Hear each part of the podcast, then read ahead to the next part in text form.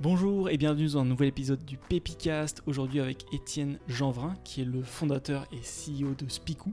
Alors Spicou qu'est-ce que c'est? C'est une app de langage, ou plutôt c'est la meilleure app de langage possible.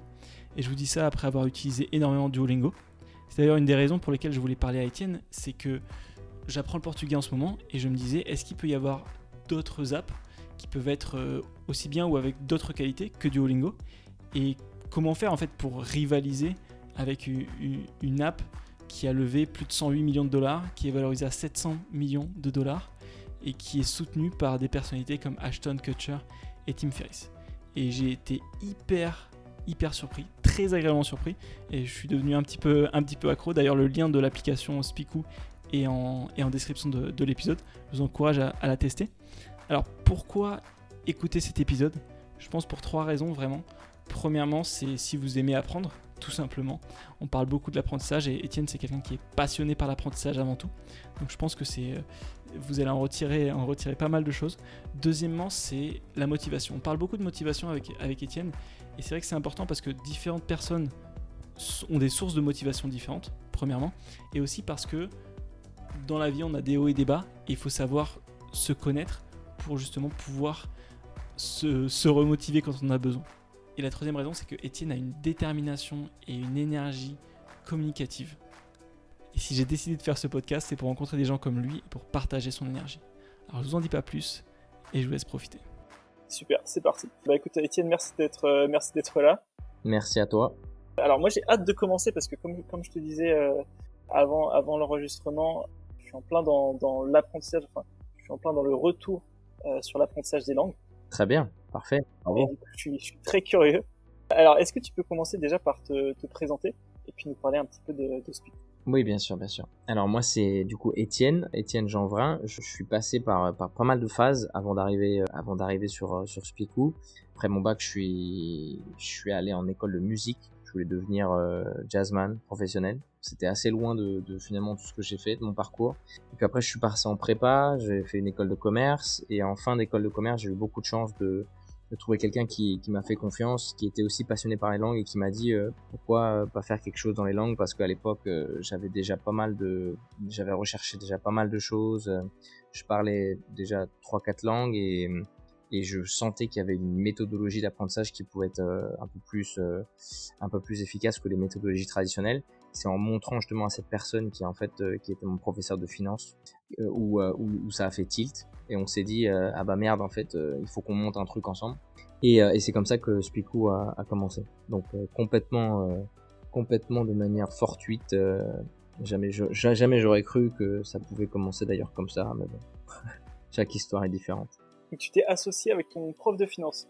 Tout à fait. Je me suis associé avec mon professeur de finance professeur de finance qui avait fait un PhD à Stanford euh, en automatisation du langage. En parlant un jour, en revenant, euh, en revenant dans le RER, e on était, côte à côte et on a parlé, parlé, parlé. Puis à un moment, je lui ai dit que j'étais passionné de langue, que j'avais commencé à développer une méthodologie d'apprentissage. À l'époque, c'était sur un fichier Excel. Ça faisait déjà euh, quatre ans que j'apprenais des langues sur un fichier Excel. J'avais fait un programme en VBA pour pour avoir la bonne répétition, pour avoir pour avoir tout un programme en fait qui me permettait d'apprendre les langues. Et quand je lui ai montré, il m'a dit euh, ah mais c'est génial, passez à mon bureau, euh, passez à mon bureau un autre jour, on en reparle en, détail. Mais moi ça m'intéresse beaucoup, euh, je serais même prêt à éventuellement investir. Et, et c'est là où pour la première fois de ma vie je me suis dit bah en fait pourquoi pas? Alors que sincèrement je je pensais pas que l'entrepreneuriat était fait pour moi. D'ailleurs j'avais un avis assez négatif sur l'entrepreneuriat. avant de, de me lancer dans l'entrepreneuriat. c'est pour dire. Pourquoi justement? Pourquoi? Parce que je sais pas, j'avais l'impression que c'était les gens cool, euh, les gens, euh, je sais pas, les gens qui avaient des idées comme ça du jour au lendemain et qui, qui partaient sur quelque chose euh, dont ils n'étaient pas forcément experts, enfin quelque chose sur lesquels ils n'étaient pas forcément experts. Et, et moi, j'avoue que pour moi, l'entrepreneuriat, c'était vraiment un entrepreneuriat de passion ou rien.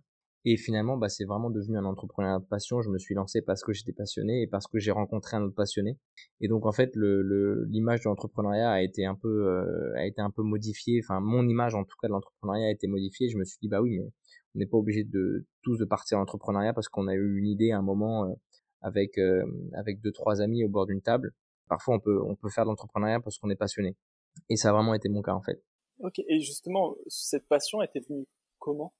Alors ça, c'est c'est pas facile à dire. Euh, j'ai toujours aimé euh, l'anglais depuis que j'étais tout petit. Ça, je pense que j'ai eu beaucoup de chance. Euh, mon beau-père était anglais, donc euh, peut-être qu'à la maison j'entendais un petit peu parler anglais, pas énormément, mais vu qu'il était anglais, il avait cet accent anglais quand il parlait français. Donc ça, ça, je pense que j'aimais bien ce côté, ce côté un peu étranger. Et mais mais ça n'a pas été un déclic non plus. quand je suis arrivé en prépa, d'ailleurs, j'étais complètement nul en LV2 ma LV2 c'était euh, c'était l'allemand. Et euh, j'étais pas mauvais en LV1 mais j'étais complètement nul en LV2 et euh, je me rappelle qu'à la fin du premier trimestre même mon, mon professeur m'avait dit euh, arrête l'allemand Étienne ça sert à rien tu arriveras pas j'étais dernier de la classe en allemand.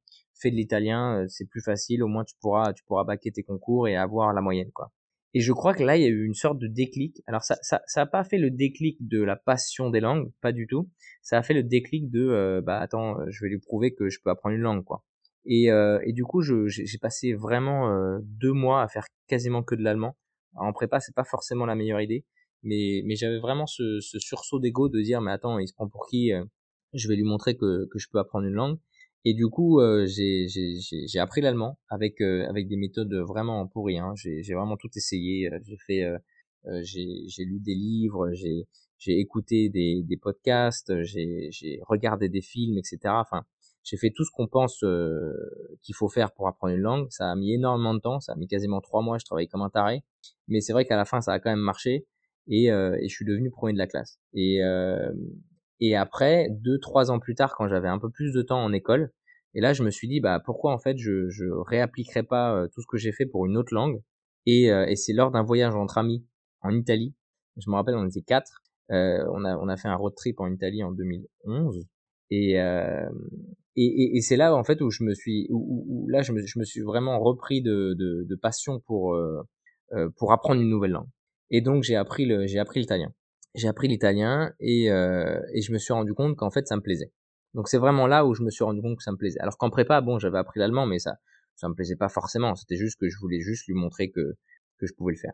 Euh, et donc je pense que 2011 ça a été vraiment l'année où je me suis dit bah en fait euh, ah ouais c'est cool les langues c'est cool maintenant j'en parle quatre je parle anglais allemand et euh, français et italien à l'époque voilà je me disais putain maintenant j'en parle quatre c'est cool quoi et puis euh, puis je sais pas comment je suis passé de 4 à 12 à 15 à 20 ça a été ensuite franchement ça a été ça a été des découvertes je suis passé de l'une à l'autre et puis ensuite, euh, j'ai aimé ça, j'ai aimé euh, essayer d'optimiser la, manière dont, dont j'apprenais.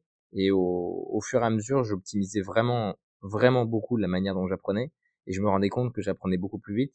Et donc après, j'ai essayé de le, j'ai essayé de le transmettre à mon frère, mon petit frère, qui a toujours été un peu mon, mon, mon cobaye, il faut le dire. Je lui ai enseigné le, le, le piano quand j'étais en école de musique. Ensuite, je lui ai enseigné les mathématiques parce que j'adorais les mathématiques. J'avais écrit deux bouquins de, de, de simplification mathématique pour les collégiens. Et donc, euh, c'est, il a, il a dû apprendre les mathématiques. Et puis là, euh, voilà, trois, quatre ans plus tard, je lui apprenais l'allemand, puis l'italien, et, et c'est en lui apprenant que je me suis rendu compte de la, la nécessité d'ailleurs de simplicité. Et donc, ça m'a beaucoup, beaucoup aidé dans ma recherche de, de cette optimisation d'apprentissage et, euh, et surtout de cette définition de la difficulté. Il y a, en fait, il y a quelque chose qui est très, euh, très commun, c'est qu'on se rend pas compte d'où est la d'où vient la difficulté dans les langues. Et donc, on se rend pas compte pourquoi le russe est plus difficile que le que le l'espagnol, par exemple. Et si si si tu définis pas cette notion de difficulté, tu peux pas t'améliorer à apprendre. Tu peux toujours apprendre, hein, tu peux toujours apprendre une langue. Si tu si tu passes suffisamment de temps pour l'apprendre, tu y arriveras. Mais apprendre une langue efficacement ou enseigner une langue à quelqu'un qui est nul en langue, ça, il y a très peu de gens qui peuvent le faire. Tu vois? Ouais, je pense qu'il y a il y a plein de trucs euh, hyper intéressants dans ce que tu dis et juste sur ce sur ce dernier point, effectivement, tu as le côté euh, il y a ce, ce, prof de physique euh, un peu mythique, euh, euh, Richard Feynman, qui, qui, parle beaucoup de ça en fait, qui dit euh, qu'effectivement le, le meilleur moyen, enfin, et c'est un truc qui, est, qui est assez connu, hein, c'est le fait de, pour vraiment maîtriser un sujet, il faut essayer de l'apprendre aux autres. Ça c'est tout à fait vrai. Tout à fait vrai. Ouais, et, incroyablement vrai. Et c'est énorme parce que, en fait, et puis même dans ce que tu dis, je pense qu'il y a aussi un truc où souvent on, on, on a peur de sa légitimité, de sa légitimité en se disant bah qui je suis pour apprendre quelque chose à quelqu'un d'autre. Euh, tu vois, je suis pas un, je suis pas un expert mondialement reconnu, mais, mais je trouve ça assez marrant ton approche de dire bah ouais, bah, je, je l'apprends à mon petit frère. C'est mon voilà. C'était le plus simple. c'est vrai que c'était le plus simple. Il était à côté de moi, il a 10 ans de moins que moi, donc en plus, euh, vraiment, je savais qu'il pouvait apprendre, quoi. Et là, il n'y a pas de honte, quoi. Il n'y a pas de honte du tout. Donc c'est vrai que tu peux, tu peux faire plein de tests. Ouais, et puis c'est, c'est aussi, euh, c'est super cool parce que quelque part, euh, tu vois, tu avais cette sorte de passion euh, dont tu te rendais pas forcément compte, et ça me fait penser à un, un podcast que j'écoutais sur des Pauline sur le gratin, euh, où elle, il a interviewé l'un des fondateurs de, de Big Mama. Il disait, bah moi en fait, j'étais passionné de bouffe, mais je m'étais pas rendu compte qu'en fait, euh, pour les autres, ça pouvait être euh, considéré comme une passion. En fait, la, pa la passion, c'est un mot euh, un peu comme, ouais, enfin de l'extérieur, tu dis ah ouais, c'est un mec qui fait 15 heures par jour, il fait que ça et tout. Et en fait, en fait non, c'est quelque chose de tout à fait naturel, mais on, on s'en fait. C'est comme le bonheur en fait. C'est un mot, on s'en fait toute une idée, alors que c'est quelque chose de, de, beaucoup plus simple. Et, et au final, toi, même au-delà des langues, j'ai l'impression qu'il y a une, ouais, des passions, quelque chose qui fait de toi quelqu'un de différent, c'est ce côté cette envie d'apprendre aux autres. Ah, tout à fait. Tu peux dire, bah, les maths, la musique. Euh. Tout à fait, ça a été une passion. L'enseignement a été une passion pour le coup très très tôt dans ma dans ma vie. Ça, c'est vrai que plutôt que les langues en fait, parce que euh, comme tu le disais euh, et comme je le disais, avant j'enseignais le piano, quand du coup j'étais bon en, en, en piano. Après j'ai enseigné les mathématiques parce que j'adorais ça. Et au final j'ai enseigné les langues et je me suis arrêté sur les langues et finalement c'est mon métier d'aujourd'hui, mais ça aurait très bien pu être l'enseignement des mathématiques ou l'enseignement du piano c'est vrai que c'est le, fait d'enseigner qui, qui me fait vibrer. Et je me rends compte. Il y a aussi un truc qui est, qui est hyper marrant. C'est ce côté où tu parles de ce, ce prof d'allemand qui t'a finalement motivé. Et je trouve que c'est aussi un truc où on n'en parle pas assez. Tu sais, on, on, parle souvent de, de la motivation positive. On a besoin de gens qui vont te soutenir, te dire, vas-y, t'es le meilleur, t'es le plus beau, je crois en toi. Mais le fait d'avoir quelqu'un qui te dit, juste abandonne et d'avoir envie de lui prouver le contraire, c'est aussi une motivation hyper forte et, je pense qu'on n'en parle pas assez, c'est un vrai moteur en fait. Alors ça, ça c'est ça c'est vrai que c'est une question un peu éternelle, c'est un débat éternel qu'on a d'ailleurs avec mon petit frère qui maintenant est en prépa, qui a maintenant 18 euh, ans et qui est en prépa. Et, euh, et, lui il réagit euh, de manière euh, complètement euh, diverse. C'est-à-dire que moi quelqu'un qui me dit t'es nul, ça me motive à lui prouver que je suis pas nul. Et lui, on lui dit t'es nul, et il va se sentir nul et, et, il va arrêter. Et donc il a vraiment besoin de gens qui disent euh, mais si tu peux y arriver. Et, euh, et ce sont du coup deux profils complètement différents. Euh, c'est vrai qu'on on, on parle très souvent de la du soutien positif, euh, très rarement de l'autre, euh, qui est finalement un peu le mainstream des prépas de dire bah vous êtes des nuls de toute façon on va rien pouvoir faire avec vous. Et, je pense que ça marche avec 50% de la population et ça marche pas avec 50% l'autre 50%. Je pense qu'il y a vraiment deux types de personnes et, euh, et, et, moi, bon, moi, ça, il s'avère que ça a marché, mais même lui ne le savait pas, parce qu'il m'avait, il m'a vraiment dit euh, faites l'italien, et je pense qu'il le pensait vraiment. Ça a été un peu un coup du, un coup du hasard. Clairement. Bah, et, je pense que c'est hyper important parce que ça fait partie des trucs où il faut se connaître. Ouais, tout à fait. Plus tu te connais rapidement, et plus en fait, tu, je trouve que c'est hyper important d'avoir des sortes de, de modèles, comme, comme des sortes de, d'images, euh, euh des sortes d'images d'épinal qui soient assez variées de dire euh, parce que tu vois, on, je trouve qu'on voit beaucoup l'image des gens qui sont totalement spécialisés. Euh, un mec qui a commencé le piano à 5 ans qui va faire ça toute sa vie, on dit ah ouais c'est ça une passion.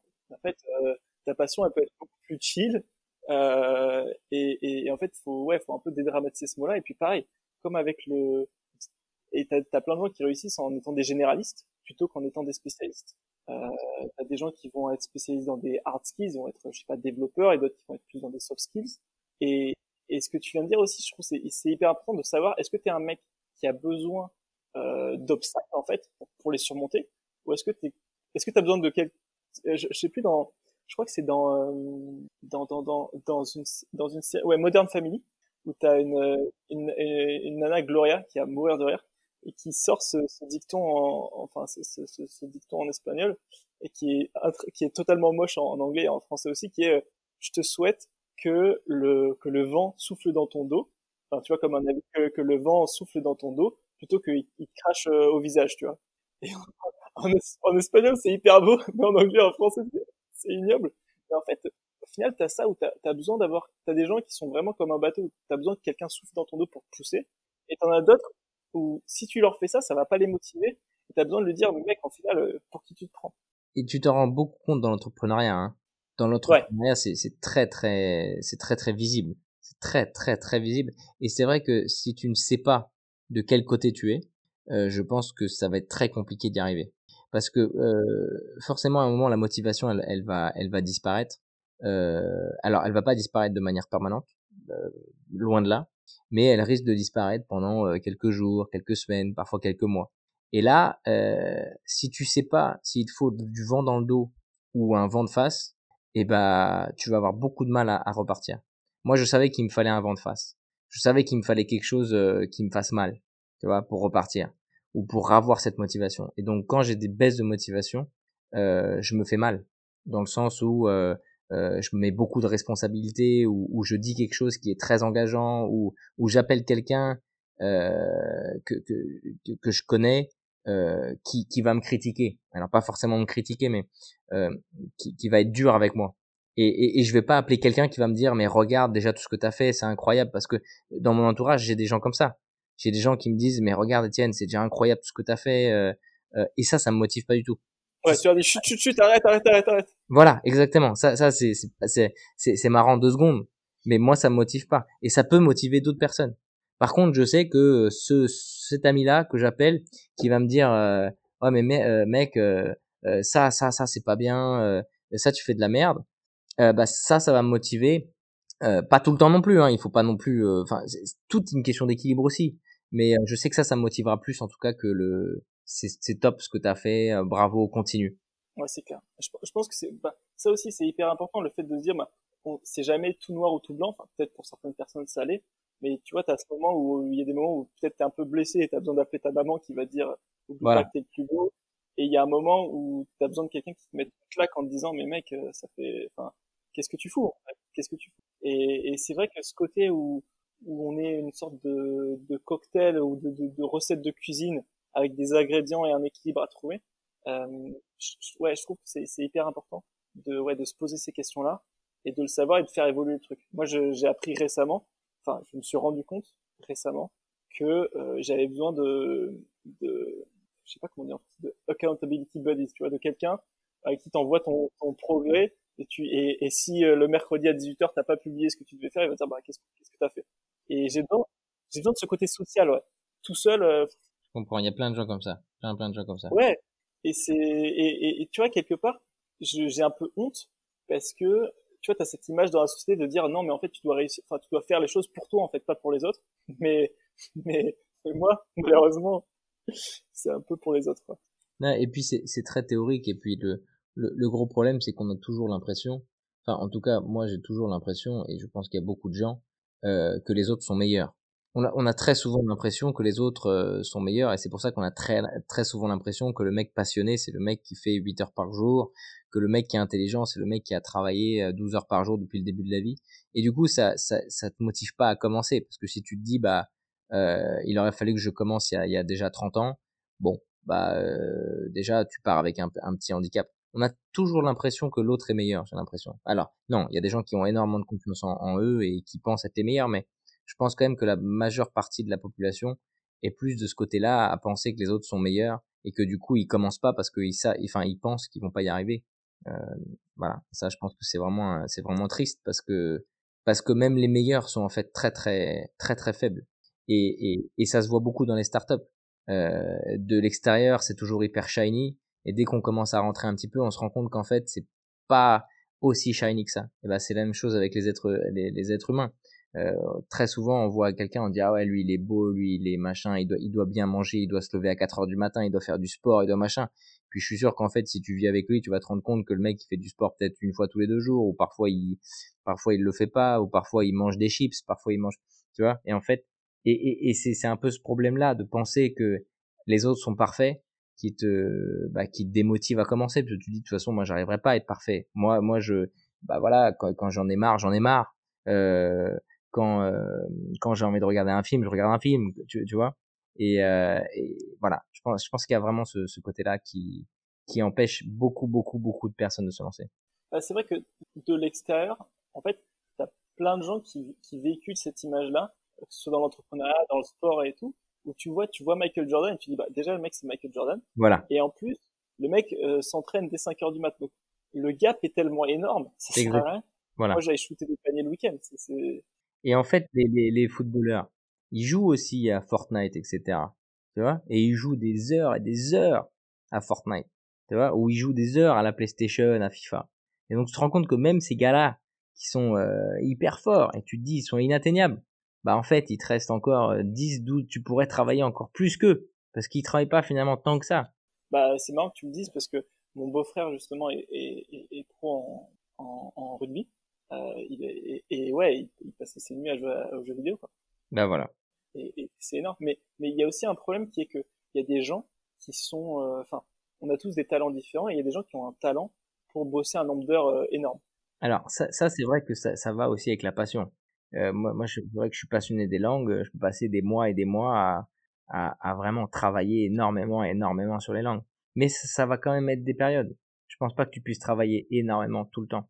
Moi, je pense que je suis un gros bosseur parce que, euh, bah voilà, j'ai recodé toutes les applications tout seul, j'ai tout appris, j'ai fait toutes les langues, j'ai fait, j'ai tout fait. Euh, donc, j'ai vraiment travaillé énormément. Et pour autant, il y a, y a des, il y a, y, a, y a, des périodes où, euh, bah, j'arrive pas à travailler autant. Il y a des périodes où je vais travailler 10 heures par jour, il y a des périodes où je vais travailler 2, 3, 4 heures par jour max. Vois? Et il y en aura toujours. Et, et je pense qu'il y en a toujours pour tout le monde. Et ça, il faut pas l'oublier. Ouais, c'est clair.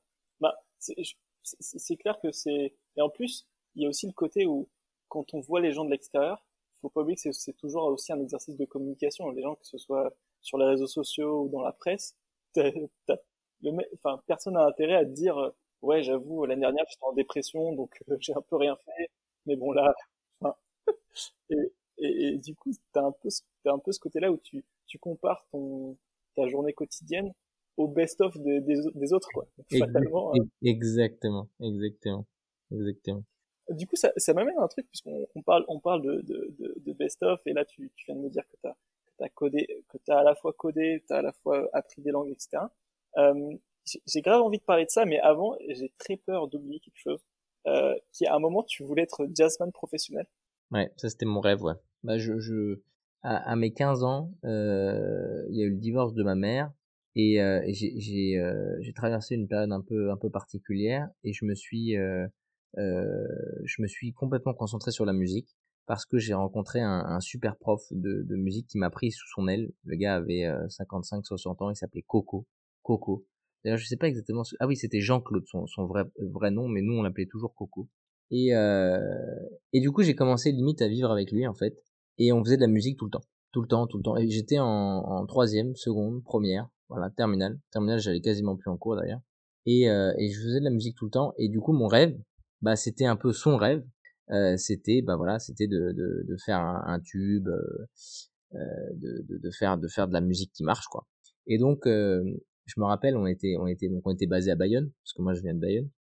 Et euh, et, et, et, on, et on écumait les en l'été, on écumait les les, les bars, les comment dire, les campings, on, on, faisait des je, je, crois qu'un été je crois que c'était l'été de seconde euh, j'ai dû faire 40 dates. Donc j'ai dû jouer 40 fois en 60 jours je crois. Et donc c'était génial quoi. C'était on the road euh, c'était génial. Et donc, et donc euh, ça m'a paru complètement naturel à 18 ans de me dire bah euh, en fait euh, je m'en fous de l'apprentissage tu vois. Je, je, je m'en fous d'apprendre. Ce que je veux vraiment apprendre c'est c'est le c'est la musique quoi. La musique et, euh, et je me suis très vite tourné vers le jazz parce que vu que j'avais jamais fait de conservatoire, je savais pas lire les notes. Et donc la seule chose que je savais faire, c'était chanter et, euh, et faire trois accords. Enfin, quand je dis trois accords, c'est faire des accords, quoi, mais des accords de base, basiques. Et donc je suis arrivé dans mon, je suis arrivé à Paris, euh, à l'American School of Modern Music. C'est euh, c'est une école, euh, c'est une école américaine mais qui est basée à Paris. Et là, j'ai passé une année mais mais incroyable, incroyable. J'ai pour le coup, j'ai vraiment travaillé j'ai vraiment travaillé énormément parce que j'étais j'avais un niveau bien en dessous des autres qui, qui sortaient de qui sortaient de tous de, de 10 ans de conservatoire donc ils savaient très très bien les notes qui savaient même les chanter moi à l'époque je savais pas du tout pas du tout faire. Et, euh, et donc là pour le coup je pense que j'ai vraiment dû travailler 12 heures par jour au moins pendant 4 5 mois. Euh, mais bon après c'est plus facile de travailler 12 heures par jour sur un piano que 12 heures par jour devant un, DM de maths hein, j'en suis conscient. Et euh, et donc je suis devenu je suis devenu très bon très rapidement et là, je me suis éclaté. Je me suis vraiment éclaté. Je me suis vraiment éclaté. Euh, J'allais dans les dans les bars à jazz de Paris. Euh, je euh, je me suis vraiment éclaté. Et euh, mais je me suis rendu compte d'un truc, euh, c'est que le monde de la musique, lui, était pas du tout fait pour moi. il y avait beaucoup de drogue, beaucoup de beaucoup de choses qui qui m'allaient pas du tout. Moi, je je fume pas, je bois pas. Du coup, je me drogue encore moins. Et donc, tout cet, cet environnement, bah, c'était pas, c'est pas mon truc en fait, bizarrement. Donc, j'adorais aller dans un dans un club de jazz, mais finalement, j'aimais pas le, j'aimais pas l'atmosphère post post concert, tu vois. Et donc, et, donc, en fait, à la fin de la première année, euh, je, suis allé voir le directeur de l'école et j'ai dit, euh, euh, j'ai dit, bah, déjà, premièrement, je, j'aimerais, j'aimerais passer directement en troisième année. J'aimerais sauter la deuxième année euh, parce que j'avais tellement travaillé que j'avais fait toute la deuxième année euh, euh, chez, depuis chez moi. Et, et, et, et, deuxièmement, je lui avais parlé de mes doutes par rapport justement à ce monde de la musique qui, qui me correspondait pas trop. Et là, il m'a dit, euh, il m'a dit, euh, bah, désolé, je peux pas te faire passer en troisième année parce qu'on saute pas des années euh, chez nous. Euh, et pour le reste, euh, t'inquiète pas, euh, ça changera. Quoi. Et donc, il s'en foutait complètement. Quoi. Et, et, et ça, ça m'a beaucoup, ça m'a beaucoup déçu. Ça m'a beaucoup déçu et ça m'a fait beaucoup réfléchir. Et, et, et, en fait, enfin, l'histoire est, l'histoire est assez caractéristique. En fait, je, suis parti à l'étranger. Je suis parti à New York parce que je voulais, j'avais une amie qui, qui était là-bas, qui, qui faisait des, des bars à jazz un peu à droite à gauche, qui m'a dit viens, euh, ça va te faire du bien. Euh, je suis passé, euh, j'ai enfin j'ai passé deux mois là-bas et euh, et à la fin je me suis dit euh, non en fait je veux rentrer en France, je veux faire des prépas, je veux apprendre, j'adore apprendre et c'est pour ça aussi que j'avais fait de la musique finalement parce que j'adorais apprendre et que la musique c'est un apprentissage infini. Mais là j'avais vraiment l'impression d'être complètement bridé et du jour au lendemain je suis rentré en France euh, et quand je te dis du jour au lendemain, c'est vraiment que j'étais euh, le, 15 septembre, j'étais encore à New York, le 16 septembre, j'étais à Paris, le 18, j'étais dans une prépa. Septembre. Hein. Septembre, alors que normalement tu tu normalement tu tu t'inscris au mois de janvier. Moi, je suis arrivé en septembre euh, en prépa, j'avais rien fait depuis un an en termes, je veux dire, de de, de connaissances de connaissances scolaires. J'avais fait que de l'improvisation musicale. Et, euh, et, et, là, après, j'ai eu deux années euh, incroyables aussi. Euh. Mais bon, ça c'est encore voilà, c'est plus de la musique quoi. Et, depuis, j'ai un piano chez moi, mais j'ai voilà voilà tout ce que j'ai voilà tout ce qui me reste de la musique, c'est ma voix entre guillemets parce que j'aime bien chanter tout seul et et mon piano quoi. Voilà, c'est tout. Waouh. Alors, il y a tellement de il y a tellement de tangentes qu'on peut prendre parce que ton histoire est folle déjà. Oui, c'est gentil. Hein. Mais euh, non, en fait, c'est incroyable parce que, tu vois, en, en, en, découvrant ton histoire, je me dis déjà, tu as une propension à faire des rencontres. Euh, c'est vrai, à changer ma vie, ouais, c'est vrai. entre ton associé, euh, Coco, enfin, t'as... Il y a, il y a, y a eu des... Et parce que, en plus, je, suis rentré à Paris, tu sais, je, suis rentré à Paris avec, après un déclic, et tu sais pourquoi? Parce que j'ai rencontré aussi là-bas quelqu'un, c'était une fille d'ailleurs, c'est très joli, euh, et qui, euh, qui étudiait à Columbia University. Et, euh, et cette fille euh, m'a permis d'aller voir le campus au mois de septembre. Et, et j'ai en fait, je suis tombé amoureux du campus. Et je me suis dit, mais oui, mais oui, en fait, c'est c'est ça. En fait, c'est ça que je veux, c'est que je veux apprendre. Tu, en fait, le, le, le campus américain a cela de bien qui te donne envie d'apprendre. Et ça, c'est vrai que c'est assez incroyable. Euh, T'as une énergie euh, que malheureusement tu retrouves pas forcément en France, mais bon pour diverses raisons, je veux pas cracher du tout sur la France, je pense qu'on a des, des, on a des, des, choses extraordinaires aussi en France, mais euh, c'est ça qui m'a fait revenir. Je me suis rendu compte de cette énergie, je me suis dit mais oui, en fait je veux apprendre. Et donc ça aussi c'était une autre rencontre qui a qui a bouleversé ma vie. Je pense que j'en ai eu trois dans ma vie qui ont qui ont vraiment changé ma vie euh, du, du, tout du tout tout tout clairement. Il y a eu Coco, il y a eu cette fille et puis après il y a eu mon, mon investisseur quoi. C'est énorme parce qu'en plus déjà il y, a eu il y a eu ces trois rencontres. Et puis il y a aussi en plus ce, cette sorte de fil conducteur en fait de d'apprentissage. Parce que tu vois de l'extérieur on pourrait se dire attends mais c'est quelqu'un qui change tout le temps euh, tout à fait. Exactement, exactement. et tout mais en fait tu as vraiment ce fil conducteur et qui est intéressant. Et, il y a aussi une autre question que enfin quelque chose où je suis très curieux c'est que j'ai l'impression que tu as une sorte de euh, personnalité d'originalité de, de particularité qui est assez marquée parce que tu vois tu me dis euh, enfin tu voulais être jazzman pro, enfin des gens de, de, notre génération qui veulent faire du jazz. C'est vrai qu'il n'y en avait pas beaucoup à l'époque. Ah ouais, c'est pas. Tu peux dire ouais, je, si tu m'avais dit je veux être DJ euh, ou je veux ou, je veux euh, être rappeur ou, quoi, je t'aurais dit bah ok, ça me parle. Mais jazzman, enfin faut faut vraiment avoir une personnalité à part pour se dire bah ça va être ça. Euh, pareil, le fait de se dire euh, ouais je veux, je veux apprendre pour moi et apprendre aux autres, pareil ça ça dénote une certaine, enfin, une certaine volonté parce que tu vois moi depuis tout petit je, je, suis bon en langue, mais je me suis pas forcément dit je vais engager mon petit frère et, et ma mère comme cobaye, je vais leur apprendre des choses. Surtout, leur apprendre des choses en fonction de ma passion, quoi. Si, ah oui, moi, moi, moi, ça m'amuse beaucoup. Ils, ils le, ils, ils, le savent. Ils le savent. À chaque fois que j'apprends quelque chose, je suis obligé de leur enseigner. C'est vrai que ça a été, ça a toujours été très naturel. Ouais, et puis en plus, t'as aussi ce côté où tu, où t'as cette volonté de, euh, d'optimisation, en fait. Euh, tu vois, dans, quand, dans, dans, ce que tu me dis avec l'école de musique, euh, tu vois, t'as un peu ce côté, euh, je sais pas si, si, si, tu te rappelles de ce passage-là dans la haine, il y a ce côté où ils sont dans un centre commercial avec des élévateurs et ils disent ouais tu vois c'est ça le problème dans, dans la dans la vie dans la société c'est les gens qui sont sur l'escalator et qui se laissent porter en fait. Ah ok. Et et tu vois t'as ce côté où c'est vrai que dans la vie on te dit les règles c'est ça euh, l'école ça doit durer trois ans euh, machin machin. Et t'as peu de gens qui vont se dire bah non mais en fait euh, enfin ça ces trois ans je peux les faire en deux. Euh, et euh, cette règle là est pas forcément pertinente.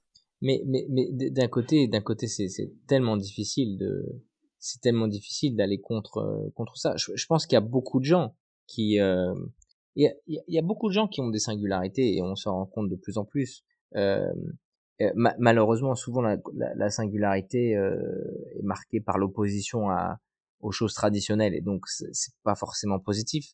Mais euh, mais il y a plein de gens je pense qui se qui se retrouvent pas dans les modèles les modèles sociétaux euh, je veux dire standards et qui, qui, qui sont qui sont aussi très compliqués à, à faire évoluer. Et, et je comprends c'est c'est tellement complexe parce qu'il y a tellement d'histoires dans tout euh, qu'à la fin ça dépend beaucoup de toi et donc euh, c'est vrai que moi j'ai toujours voulu toujours optimiser tout ce que je faisais. Bon bah ça a été une de mes caractéristiques et c'est vrai qu'aujourd'hui ça m'aide énormément parce que c'est comme ça que j'en suis venu à j'en suis venu à une méthodologie d'apprentissage qui est différente. Euh, mais je pense qu'il y a beaucoup de gens qui se posent des questions. Moi je vois mon frère, il se pose énormément de questions et tous ses amis se posent énormément de questions de dire bah pourquoi je dois faire deux ans de prépa, pourquoi pourquoi trois, pourquoi pourquoi il faut que je fasse des prépas, pourquoi ensuite il faut que j'aille en école, pourquoi? Je pense qu'il y, y a, de plus en plus de gens qui se posent des questions. Euh, ce qui est très compliqué ensuite, c'est de trouver des réponses et ensuite de d'avoir des actes euh, parce que c'est c'est c'est c'est de l'erreur et, et trials. Euh, c'est de l'erreur et trials, tu vois. Tu, tu sais jamais si ce que tu vas faire, ça va être bien. Tu sais jamais ce que ça va donner. Moi, je vais te dire, quand, quand, en terminale, j'ai dit à ma mère, euh, je veux arrêter les études et je veux, je veux faire de la musique, bon, bah, euh, ouais, intérieurement, j'étais sûr que j'allais y arriver. Mais bon, il y avait une chance sur un milliard que, que ça se passe bien. pareil, quand, quand je suis revenu de, quand je suis revenu de la musique et j'ai dit, bah, finalement, je veux faire des, des prépas, là, c'est, c'est, moi j'en étais hyper convaincu, mais la probabilité que ça marche, c'était, c'était nul. La probabilité de, de, revenir dans des prépas et d'avoir une bonne école après deux ans, alors que j'avais rien fait pendant je sais pas combien d'années, parce que finalement même en terminale j'avais pas, j'avais pas travaillé, euh, elle était aussi ridicule. Et tu te dis, tu sais jamais, toutes les décisions que tu prends, tu sais vraiment jamais ce que ça va donner, et c'est ça qui est excitant. Et il faut être aussi excité par ça. Mais, euh, mais ça, je, je, comprends que pour certaines personnes, ça puisse être euh, ça ça, ça, puisse être un fardeau de se dire bah finalement si je prends une décision et la mauvaise bah je vais la je vais avoir ce fardeau toute ma vie. Alors qu'en fait pas du tout. Tu peux prendre dix mille mauvaises décisions. Si tu en prends une qui est bonne bon bah c'est de celle-là dont on dont on se souviendra. Je je sais plus qui disait ça mais il disait euh, c'était une personne qui avait fait fortune qui disait euh, c'est facile de devenir riche. Euh, vous pouvez vous planter euh, dix mille fois. Il suffit d'avoir une fois euh, la, la, la, bonne idée ou la bonne manière de faire et vous pouvez devenir riche. Le plus dur, c'est de rester riche parce qu'après, il faut des, des, bonnes idées tout le temps. Mais, euh, mais je trouve que c'est très vrai dans la vie, même euh, quand c'est pas lié à la richesse, en fait. Euh, il faut pas avoir peur de se tromper un milliard de fois, ça c'est certain. Et, euh, et, de toute façon, les bonnes idées, puis ce sont même pas vraiment des idées, mais les, les, les bons résultats vont venir à un moment ou à un autre d'une ou d'une autre action. Moi, c'est un peu comme ça que je vois la chose. Mais... Mais bon, il y a, dix ans, tu m'aurais posé la question euh, qu'est-ce que tu vas devenir? Je t'aurais dit jazzman professionnel. Deux ans après, tu m'aurais dit qu'est-ce que tu veux devenir? Je t'aurais dit trader. Euh, et puis aujourd'hui, euh, aujourd'hui, maintenant, je sais, mais euh, mais j'ai mis combien de temps à savoir? Tu vois? Bah, Je suis tout à fait d'accord et, je trouve que c'est tout à fait vrai pour cette question de richesse. Effectivement, il suffit de d'avoir raison une fois pour pour effacer toutes les toutes les erreurs que tu as pu faire avant. Euh, mais tout comme malheureusement une une énorme mauvaise décision. Que, que, enfin, si tu paries ta baraque sur cheval, tu peux. Mais, mais c'est vrai que si t'es, euh, enfin, il y a un truc que j'aime beaucoup, c'est, euh, c'est Charlie Munger qui, qui parle ça de, ça beaucoup, c'est l'associé de Warren Buffett. Il dit en fait, euh, nous, au lieu d'essayer d'être vraiment malin, on essaye de pas être stupide. On essaie d'éviter les trucs stupides. tu vois, typiquement, si, si tu sais que dans la vie, il va falloir que tu fasses plein d'erreurs avant de pouvoir tirer le gros lot, bah, tu sais qu'il faut que tu restes dans le game et donc, du coup, tu vas pas parier ta baraque sur un, tu vas pas parier ta baraque au PMU, quoi. Et si tu arrives à faire ça, là, t'évites le truc. Là, t'es dans la merde. Exactement. Et, et, et c'est vrai que je suis d'accord aussi avec ce que tu dis dans le sens où c'est vrai un peu dans tout dans la vie. Où, tu vois, on parlait avant, avant que tu commences dans le fait que tu, tu vis avec ta copine dans un, dans un appartement parisien et tu à ce côté-là où tu te dis, bah, tu peux avoir fait plein d'erreurs dans tes relations. Si à la fin tu finis quand même par trouver euh, les bons amis, euh, la bonne copine, le bon copain, etc. Et eh ben c'est quelque chose qui a un impact énorme sur ta vie et on s'en fiche qu'avant tu fait des erreurs et que tu eu des relations pourries. Et je pense que le propre des entrepreneurs c'est ça. Hein. Clairement et t'as aussi, enfin t'as, as ce côté-là aussi qui est hyper, euh, enfin intéressant, c'est que effectivement je suis d'accord, on est on est tous, surtout quand on est jeune, quand on est en prépa ou quand on est au lycée, à se poser des questions, qu'est-ce que je vais faire, pourquoi ça, etc. Mais je trouve qu'il y a souvent un passage qui est, on a beau tous se poser des questions, ça se traduit pas forcément en par des actes. Ça c'est vrai. Et tu as aussi ce côté où même si on commence, parfois on a du mal à terminer. C'est vrai. Euh... Ah ouais, c'est vrai que je, je, ça je pense que ça dépend tellement des gens. Moi j'ai moi j'ai cette facilité là entre guillemets. Je sais pas d'où ça vient, mais quand je commence quelque chose, j'ai vraiment envie de, de de le finir. Après je pense que ça peut être aussi ça peut jouer à ta défaveur parce que dans dans les startups, il y a plein de gens qui font euh, du multi-entrepreneuriat entre guillemets euh, euh, qui, qui, se donnent deux ans et puis si au, deux ans, si au bout de deux ans ça marche pas, ils en font une autre, une autre, une autre et finalement euh, au bout de six ans ils ont déjà fait dix boîtes et, et peut-être qu'un jour ça va marcher et il y en a ça a marché. Moi j'arrive pas à faire ça, c'est vrai que j'arrive pas. Euh, ça fait cinq ans que je suis sur la même boîte et et, et je me vois pas l'arrêter la, tant que ça a pas explosé quoi. Mais ça je, je sais pas qu'est-ce qui est la bonne décision. C'est vrai que en tout cas pour l'entrepreneuriat, je sais pas. Je pense que pour la vie, il vaut mieux de toute façon aller au bout des choses. Mais pour l'entrepreneuriat, j'ai vu des success stories de gens qui, bah, qui avaient essayé un an, deux ans max euh, à droite à gauche et, et finalement c'était ça le meilleur parce que une fois que tu passes à autre chose, tu passes à autre chose. Alors que quand tu restes toujours sur la même, bah finalement parfois c'est c'est difficile de, de, de prendre du recul et de se dire bah ok qu'est-ce qui me reste à faire, comment je peux le faire? Parce que il faut toujours changer de stratégie en plus, c'est ça le pire. Il faut toujours toujours toujours changer de stratégie. Donc même si on change pas de boîte, il faut réussir à changer de stratégie. Et donc c'est plus, c'est quelque part peut-être plus facile de changer de boîte directement parce qu'au moins la stratégie elle est forcément nouvelle, tu vois. Donc ça je je sais pas, je sais pas ce qui est le mieux, tu vois. En tout cas en entrepreneuriat. Je pense que dans dans dans tout, c'est une... en fait je pense qu'on en, on en revient euh, pas mal à cette question d'équilibre en fait, parce que moi ça, ce que tu me dis ça me fait penser directement au, au mec de Blablacar qui où pendant cinq ans il se passait rien et puis finalement ça finalement ça a explosé et comme tu dis il y a plein de gens qui sont euh, qui font plein de boîtes et puis qui réussissent à la dixième. Mais je pense que c'est c'est c'est marrant parce que je lisais un, un livre euh, The One Thing. Il parle il parle il touche un peu ce côté-là où ils disent en fait on dit que t'as ce proverbe chinois je crois qui dit que un voyage de mille lieues commence par un premier pas. Et il dit bah du coup si tu te trompes de pas tu vas aller sur un chemin euh, tu vas aller hyper loin sur le mauvais chemin. Et, et, et en même temps tu pourras toujours euh, faire un pas de côté un, un chemin il y en a jamais un seul, tu vois. Tu, tu peux prendre au début le chemin A, et puis finalement, après, t'as le, le A1, et puis après, t'as le A1, 2, et puis, tu vois, tu, tu peux faire 10 pas dans un chemin, et puis euh, un pas de côté, et puis directement, t'es dans un autre chemin, tu vois. Je pense pas qu'il y ait vraiment de... Je pense pas qu'il y ait de grosses mauvaises décisions, tu vois. Tant, tant que tant qu'à un moment, tu te remets en question, et que tu te dis, bon, bah finalement, c'était une mauvaise décision, oh, tu pourras toujours la, la tourner dans une autre décision. Et si cette autre décision est un peu mieux que la, la précédente, peut-être que tu arriveras à retrouver tes billes, tu vois. Je sais pas. Franchement, c'est, c'est, je, je, je, je, sais pas. Je sais pas. Bah, je, je, suis d'accord avec toi. Je pense que c'est, c'est un peu le côté où tu as les deux extrêmes qui sont dangereux, qui est le premier extrême qui est de ne pas commencer à marcher. Je pense que ça, c'est un, ça, oui. vrai danger. on est tous d'accord. Ça, je pense que c'est, là, pour le coup, euh, je suis tout à fait d'accord avec ça. Si tu marches pas, ça, ça marchera pas. C'est vrai. Si tu prends pas le premier pas, t'arriveras jamais. Ça, c'est certain. Voilà. Et après, t'as le deuxième, t'as le deuxième côté qui est l'équilibre entre je me mets des œillères et j'avance, quoi qu'il arrive. Et le deuxième problème qui est de trop regarder l'extérieur et de faire des zigzags de tous les côtés. Et ça, c'est très difficile. Ça, vraiment, euh, il faut avoir confiance en soi. T'as confiance en toi, tu prends l'un des deux et tu fonces.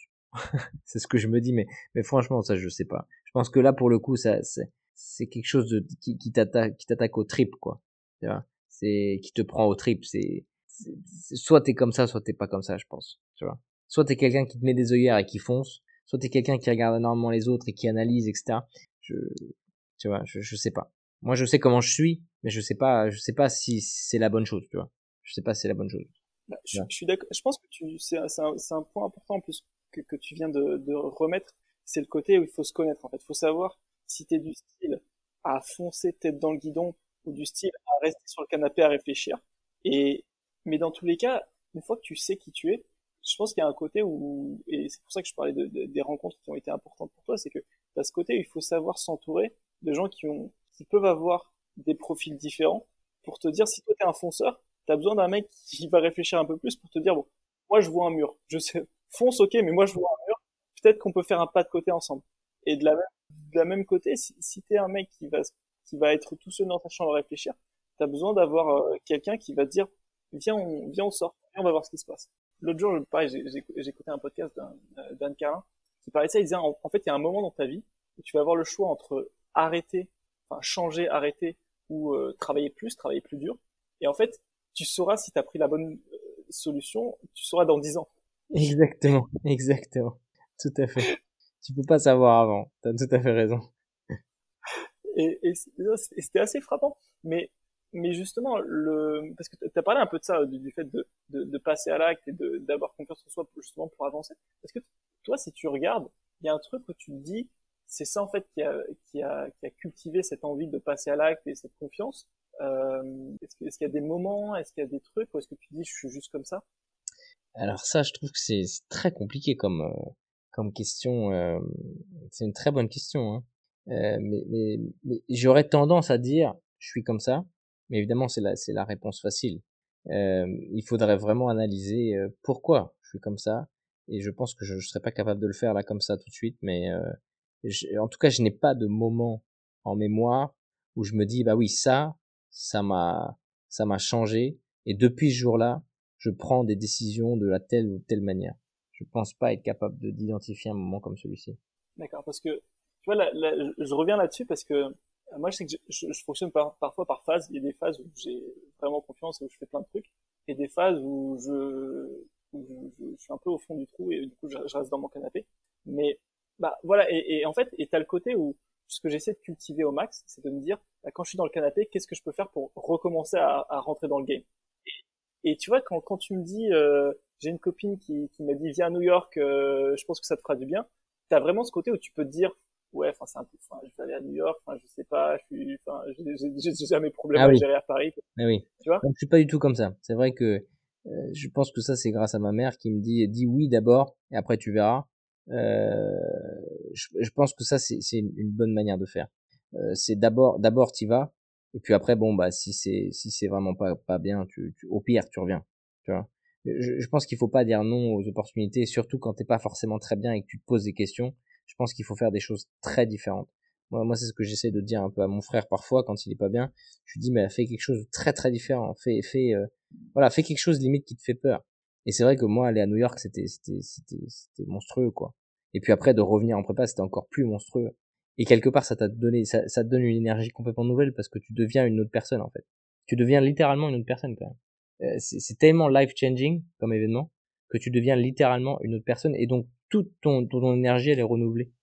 Tu viens de mettre le doigt sur un truc énorme parce que c'est en fait tes actes, vu que tu, tu, te racontes toujours une histoire dans ta tête sur qui tu es, ce genre de décision que tu prends de faire certaines choses, ça, ça, ça, t'entraîne, comme tu dis, ça renouvelle ton énergie et ça te met sur une trajectoire où tu dis bah attends mais je me rappelle quand j'étais hyper mal, je me suis bougé à New York et après, en deux jours, je suis à Paris en, prépa. Donc, c'est un truc que tu gardes, où tu, dis, pour les prochaines fois où t'es mal et où t'es au fond du trou, tu dis, attends, mais je peux me bouger à tout moment. exactement, tout à fait. Et, je pense qu'il y a vraiment ce côté, euh, euh, je l'ai déjà vécu, et donc je sais comment m'en sortir. Et ça, c'est vrai que ça aide. Quand c'est la première fois que tu tombes en dépression, ou on peut pas utiliser des mots trop forts, mais première fois que tu te sens vraiment pas très bien, euh, pendant pendant plusieurs semaines, tu sais pas trop comment le gérer. Et puis quand euh, quand ça fait 3 4 ans que tu te sens pas très bien pendant quelques semaines, bah tu sais un peu plus comment le gérer. Même si au final, c'est très compliqué à gérer toujours. Mais, mais je pense que ça, ça aide beaucoup de savoir, par exemple, qu'il faut sortir de ta zone de confort quand justement t'es pas bien. Et pas l'inverse. Enfin, en tout cas, moi, c'est comme ça que je gère ma vie. Je, je, je, sors beaucoup plus de ma zone de confort quand je suis pas bien, parce que je sais que c'est ça qui me remotive énormément. Et, euh, et quand je suis bien, euh, je fonce dans, dans mes choix et, et, et je, je, reste plus ou moins dans ma, dans ma zone de confort. C'est assez paradoxal, hein, mais euh, je, je, pense qu'on aurait tendance à dire que, que quand on n'est pas bien, bah, on reste dans sa zone de confort parce qu'on n'ose pas faire des choses. Et ben, je pense que moi, je fais exactement l'inverse. Je pense que c'est vraiment une, une, clé parce que je sais plus où est-ce que j'avais vu ça, mais t'as un peu ce côté où ton corps ou ton esprit a tendance à vouloir perpétuer l'état dans lequel tu es euh, sur le moment présent. Et donc du coup, t'as un peu ce côté euh, ah je suis mal, donc je vais écouter du Francis Cabrel en mangeant de la glace. Ah ouais, mais si tu si tu fais tu vas être encore plus. Alors, il y a un moment où tu as besoin de, de, de, ressentir ces émotions et de, de te laisser un peu tomber sur, sur, au, fond du, au fond de la piscine. Mais mais euh, mais en fait, ouais, c'est il y a un côté où il faut écouter tes sensations, tes émotions, mais il y a un moment où, où faut aussi dire non, euh, si je veux changer d'état, il faut que je fasse un truc radical. Bon, du coup, on va faire, on va partir sur, de, sur des changements radicaux. Euh, revenons sur Spicou, parce que j'ai forcément plein de questions, mais comment est-ce que tu en es arrivé, euh, puisque tu m'as dit donc ça fait, t'es resté sur ce même projet en fait d'apprentissage des langues, mais comment est-ce que ça a évolué pour devenir ce que c'est aujourd'hui et, euh, quelles sont après tes ambitions? Alors au début c'était un fichier Excel, comme je disais. C'était un fichier Excel pendant euh, pendant 3-4 ans, ouais 4-5 ans ça a été un fichier Excel. Un gros fichier Excel hein, avec euh, avec beaucoup beaucoup de, de, de matériel d'apprentissage, beaucoup de code en VBA, mais mais un fichier Excel. Ensuite ça a été un site internet parce que j'étais persuadé que euh, bah, un site internet c'était euh, c'était hyper important qu'on pouvait pas juste partager un fichier Excel. Bon, ce qui paraît à peu près logique. Et, et, très rapidement, je me suis rendu compte qu'en fait, un site internet, c'était même pas suffisant et qu'il fallait euh, une app. Et, et là, là j'ai eu beaucoup de mal parce que euh, de passer d'un, d'un, d'un fichier Excel à un site internet, déjà, j'en étais hyper fier. J'étais déjà hyper fier de me dire, waouh, j'ai réussi à faire un site internet. J'ai mis quand même un an pour le faire. Hein. Alors, je te raconte pas toutes les toutes les merdes que j'ai eues, euh, mais j'ai mis quand même un an pour le faire. Je j'y connaissais rien à l'époque. Je tiens à être fier avec toi et à te prévenir que quand tu me dis, je te raconte pas toutes les notes qu'il y a, je vais creuser. je vais creuser parce que ça m'intéresse. Tu vas creuser. ah non, mais là, sinon, on y est encore pendant, pendant 10 ans. Euh, donc, un site internet. Et après, je me suis rendu compte qu'en fait, il fallait, euh, il, fallait des applications. Alors là, là, ça, ça a été aussi la croix et la bannière. Parce que déjà, j'y connaissais pas grand chose en application. Et en plus, du coup, il fallait que je trouve des gens pour coder l'application. Donc j'ai mis un an plus ou moins à, à rebrander le site, c'est là où on est passé d'ailleurs à Spicou, et à sortir deux applications hyper bancales qui marchaient, euh, qui marchaient quasiment pas d'ailleurs, mais où il y avait marqué Spicou dessus. Et, euh, et donc j'ai mis deux ans avant d'arriver à ce, à ce milestone là, qui était encore euh, très très frêle. Hein. on avait un, on avait un beau site internet, mais on avait des applications qui marchaient quasiment pas. Mais bon, ça faisait déjà un an qu'on comprenait qu'il fallait des applications. Donc ça, c'était, euh, voilà, ça faisait deux, ans, ça s'appelle déjà Spicou. Et après, on s'est dit, ah ouais, en fait, les applications, les gens utilisent plus l'application, même si elle est pourrie, que le site. Et donc, bah, on avait beaucoup de retours sur l'application en disant, ah, c'est dommage, ça marche pas, ça, ça marche pas, etc. Et donc, j'ai remis un an à comprendre comment, comment euh, faire euh, des bonnes applications. Et donc, par exemple, je suis passé de, d'une technologie hybride à une technologie native, donc on a tout mis à la poubelle, on a tout refait. Et donc au bout de la troisième année, euh, ce qui est bien, c'est que c'est assez facile comme chronologie, ça met toujours plus ou moins un an. Au bout de la troisième année, on a sorti euh, en natif sur Android et iOS. Et là, et là c'est vrai, donc là c'était 2018, là c'est vrai que ça, là, là, ça a fait une vraie différence ça fait une vraie différence et on, est passé de 10 000 utilisateurs, 8 000 utilisateurs à 200 000 utilisateurs en, en, en 4 mois, quoi, en 4 mois. Donc là, là, ça a fait une vraie différence. Là, ça a fait une vraie différence et, euh, et à ce moment-là, euh, à, à, ce moment-là, c'est marrant parce que je me disais, c'est bon, euh, c'est bon, on a le produit, on a tout, euh, on va pouvoir lever de l'argent, ça va être top. Et, euh, et en fait, ça a pas du tout marché comme on voulait. Euh, les fonds nous ont appelés parce qu'ils trouvaient que la, la, la, croissance utilisateur était bonne, mais quand on leur a dit qu'on faisait pas de euh, quand on leur a dit qu'on faisait pas de chiffre d'affaires, euh, eh bien ils nous ont tous claqué la porte au nez, euh, ou, ou, ou, tous remercié gentiment plutôt, parce qu'ils nous ont quand même eu en, en entretien. Et donc, euh, et donc là, là, là, là, on s'est posé quand même pas mal de questions. Là, on s'est dit, bah attends, on a fait un super truc, les apps marchent bien, comment faire? Et, et, et, et, là, voilà, on, en a parlé pendant quasiment une heure, mais c'est là où la personnalité rentre énormément en jeu. Parce que qu'est-ce que tu fais à ce moment-là? Soit t'abandonnes, parce qu'en plus on n'avait plus d'argent, on n'avait plus rien. Euh, soit t'abandonnes, euh, soit tu, tu cherches d'autres manières de faire. Et, euh, et donc j'ai cherché d'autres manières de faire, et, et, et c'est euh, et c'est après cette période-là que, que je me suis dit bon bah de toute façon j'ai pas d'argent, il faut que je commence à coder tout seul, parce que sinon je vais, sinon je suis obligé d'abandonner. Et donc euh, j'ai commencé à coder en août 2018. Donc après tout cet épisode euh, glorieux et puis finalement désastreux, euh, en août 2018, j'ai commencé à coder tout seul. Et, euh, et donc j'ai recodé les deux applications Android, euh, Android et iOS euh, en quatre, en cinq mois. Après, en cinq mois, j'ai, appris et codé. et j'ai sorti au mois de décembre le paiement. Parce que finalement, notre stratégie du coup à ce moment-là, c'était de se dire bon bah on a quand même 200 000 personnes. Si on met le paiement, on devrait s'en sortir. On a 1000 paiements on est passé de 1000 téléchargements par jour à 100 téléchargements par jour on est passé de, euh, de 4,8 sur 5 euh, sur les stores avec, euh, avec plus de 10 000, 10 000 reviews à 4,3 parce que les gens maintenant nous mettaient plus que des 1 étoile en disant c'est une honte de faire payer l'éducation ça devrait être gratuit vous êtes des capitalistes bande de voilà et puis de, de tous les noms d'oiseaux que tu peux imaginer et donc là Là, on s'est posé aussi la question, et là c'est encore une question de personnalité, parce que tu te dis, euh, j'ai quand même tout appris. Euh, en, gros, je suis revenu en prépa pendant six mois euh, pour apprendre à coder. je me suis dépassé, et à la fin, pour un résultat qui est catastrophique, parce qu'on faisait 3000 euros par mois. Quoi. 3000 euros par mois, et, et, c'est tout.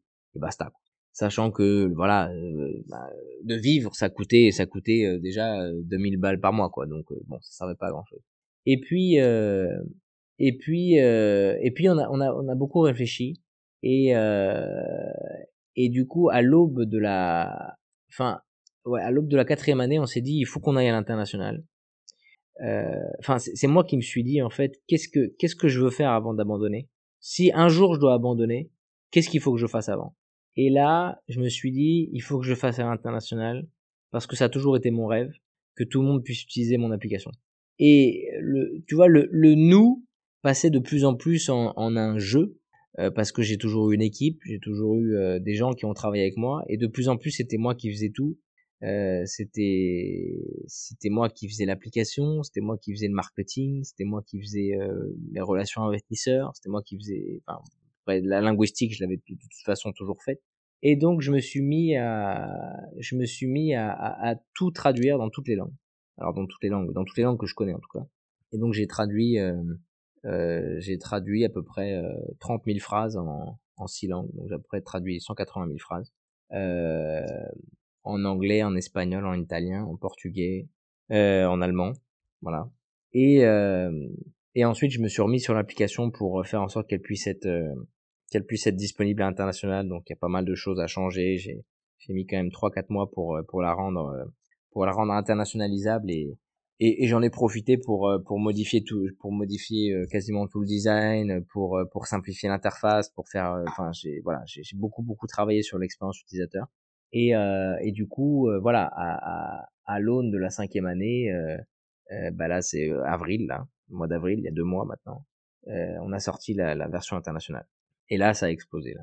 là, ça a explosé. Les gens adoraient. On est, on a, on est maintenant à plus de 40 000 reviews sur les stores. Euh, on a 40 000 reviews sur les stores. On a, on a 4,9 sur 5. On a été euh, top 1 de, top 1 de, de, de l'App Store en Argentine. On a été euh, sixième du Play Store en Argentine. Euh, enfin, on a eu plus de 50 000 téléchargements en un jour. Alors après, c'est pas, pas une moyenne, hein. on n'a pas 50 000 téléchargements par jour, mais on a, on a eu à un moment 50 000 téléchargements dans une journée. Donc, euh, génial, quoi.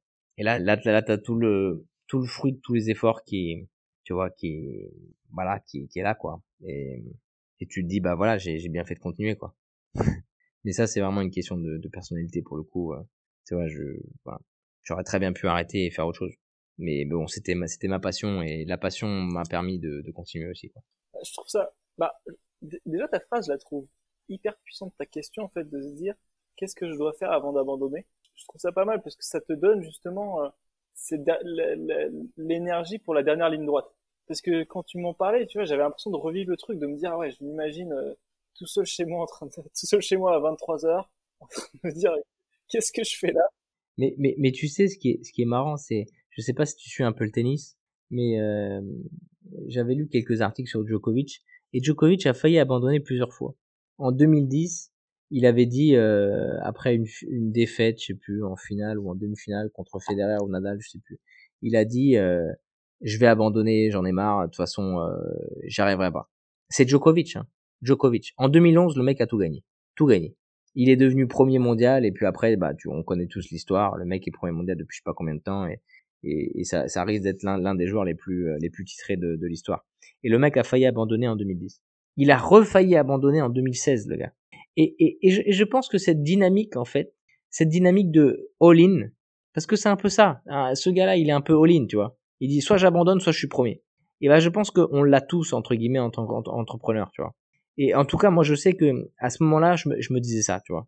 Je me disais vraiment, euh, attends, attends, attends. Tu, avant d'abandonner, euh, euh, montre de, de quoi t'es capable. Tu vois, vraiment de quoi t'es capable. Et, et, et à l'époque, je parlais dix langues eh ben il fallait que je traduise dans les dix langues, tu vois. Il, il, fallait que je montre au, au, monde, même si ça se trouve ça sert à rien, mais au, au moins au moins j'aurais fini, tu vois. Au, au, moins je pourrais me dire tranquillement, bah mec, j'ai fait tout ce que je pouvais, et, et, ça, ça te donne une énergie vraiment, mais euh, incroyable, incroyable. Même si finalement peut-être personne te regarde, hein, et d'ailleurs personne n'en a rien à faire sur le coup. Il y a, que toi dans ta tête euh, et que toi face à toi. Mais à la fin, ça fait une différence. Parce que quand tu fais un travail excellent, je pense qu'à la fin, ça fait une différence, toujours. Je pense. Après, peut-être que je me trompe, on verra, l'avenir nous le dira. Honnêtement, c'est hyper fort ce que tu as dit, j'en ai, des frissons et tout. Parce que, en fait, c'est hyper fort à plusieurs niveaux. Parce que, déjà, je, suis d'accord avec, avec la, ta dernière phrase qui est que l'excellence, ça compte, la qualité, ça compte. Voilà, je pense. Il y a, il y a un livre incroyable euh, qui s'appelle euh, euh, Zen and the Art of Motorcycle Maintenance, qui parle de cette, cette idée de qualité. En fait. Tu vois, de, dire, bah, c'est difficile à définir c'est quoi la qualité, mais, mais instinctivement tu le reconnais. Ouais, tout à fait. Tu vois, je pourrais pas dire pourquoi un iPhone est vraiment bien euh, designé, mais, mais quand tu l'as dans les mains, il se passe quelque chose. Je suis d'accord. Ouais. Et, et c'est important aussi ce que tu dis, de dire, bah, au final, personne regarde et tout le monde s'en fout. Enfin, effectivement, Djokovic, tout le monde regarde et ça, ça a un impact. Euh, et tous les tous les compétiteurs en face euh, prient pour que pour qu'il prenne sa retraite, tu vois, quand, quand, il va pas bien. Mais, mais mais je trouve que t'as un vrai côté. Déjà, c'est important de, de de pouvoir voir ces moments de doute parce que effectivement, moi je suis pas du tout le tennis, mais mais Djokovic, j'ai regardé quelques interviews de lui. Et effectivement, en termes de parcours, c'est c'est énorme. C'est monstrueux. C'est monstrueux et t'as et t'as vraiment et quand tu regardes de près, t'as ça dans pas mal de top performers. Il y a bah, Michael Jordan qui a pris sa retraite, qui est parti faire du baseball. Il y a Tiger Woods. Tiger Woods. Parce que parce que c'est un truc où quand tu vois juste le best-of, tu vois pas qu'il y a des moments dans ta vie où même si même si les choses bien dans ta dans ta dans ta vie pro, bah ta vie perso fait que euh, t'as peut-être plus autant la gagne, t'as plus et, et on en revient à ça, à cette croisée des chemins où il y a un moment où tu te dis j'ai envie d'arrêter, mais non parce et, et c'est cet acte-là qui va, comme tu disais au début, renouveler ton énergie. Exactement. Et, et définir un peu la personne que tu vas être c'est tes décisions, ce sont tes, tes, décisions qui définissent de toute façon à un moment donné la personne que, que tu es et, que tu vas être. Et, et, même si tu as des périodes de, de désert, c'est pas grave parce qu'on en a tous eu, tous, et on en aura toujours, tu vois? Et c'est ça qui est Et je suis sûr que même Elon Musk, il a des périodes de désert. J'en suis sûr. Et ils ont tous ces périodes-là. C'est juste qu'on on les voit pas dans ces périodes-là. Et puis on veut pas forcément voir ces périodes-là. Mais en tant qu'entrepreneur, entre entrepreneur, je pense que c'est très important de se rendre compte que tout le monde a des périodes comme ça. Et, et, et c'est pas pour autant que ça va augurer de quoi que ce soit pour la suite. Tu vois? Je te dis, Djokovic, je pense que c'est l'exemple parfait, mais je pense que tous les top players du monde ont eu exactement, à un moment donné, voire à plusieurs moments donnés, l'envie de d'arrêter. C'est certain à 100%. Tout à fait. Bah, euh, tu vois, quand tu m'as dit ça, j'ai eu, plein d'exemples en tête. Euh, et tu vois, récemment, il y a, un, mec, euh, un combattant à l'UFC qui, s'appelle euh, Masvidal, qui, est en train d'exploser. Et il avait une carrière un peu en dents de scie.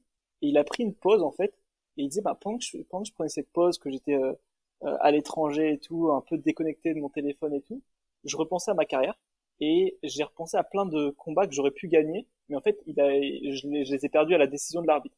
Et je me suis dit, qu'est-ce qui se serait passé si finalement euh, l'arbitre avait pris l'autre décision? Et c'était énorme parce qu'il dit, à ce moment-là, je me suis énervé face à moi-même et je me suis dit, mais non, mec, c'est ça, c'est une mentalité de loser. Ce qu'il faut que tu dises, c'est qu'est-ce que j'aurais dû faire pour pas laisser la décision à l'arbitre? Il n'y a pas de, et, et, il est revenu avec cette mentalité de non, je vais tout bouffer en fait. C'est pas l'arbitre qui va décider de ma carrière, c'est moi qui vais décider de ma carrière. Il faut que j'aille chercher le chaos, bah je vais chercher le chaos.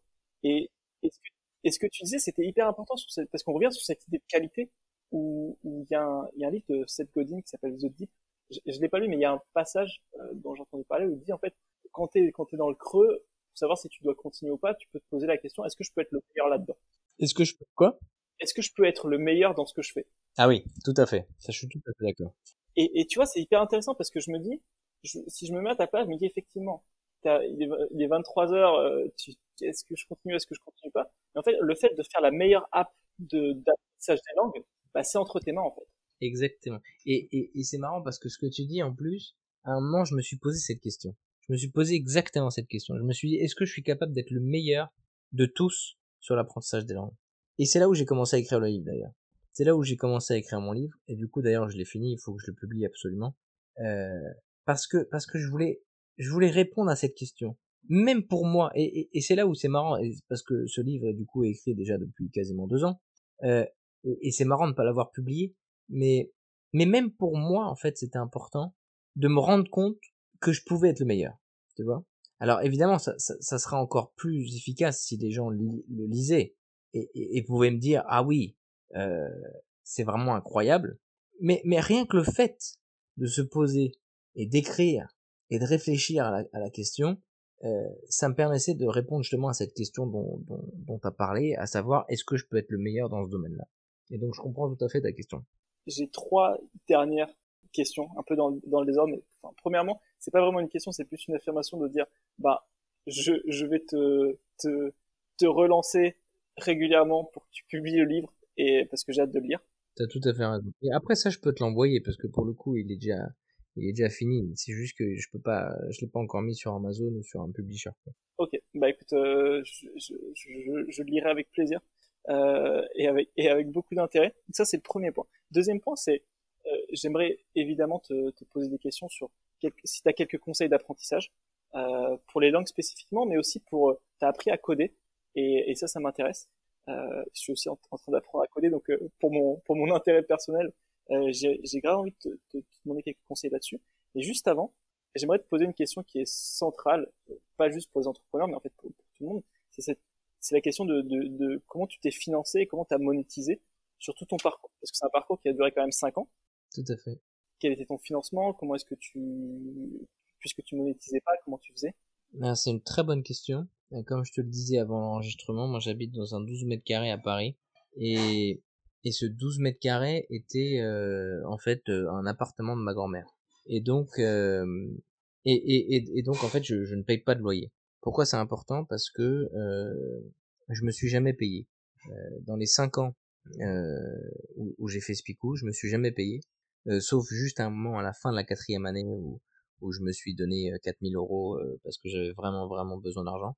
Euh, mais sinon je me suis je me suis jamais payé et donc euh, j'ai dû tout utiliser tout utiliser l'argent que j'ai levé parce qu'on a levé 250 000 euros en tout et pour tout dans les 5 ans euh, pour travailler avec des gens qui je pensais avaient des compétences que je n'avais pas.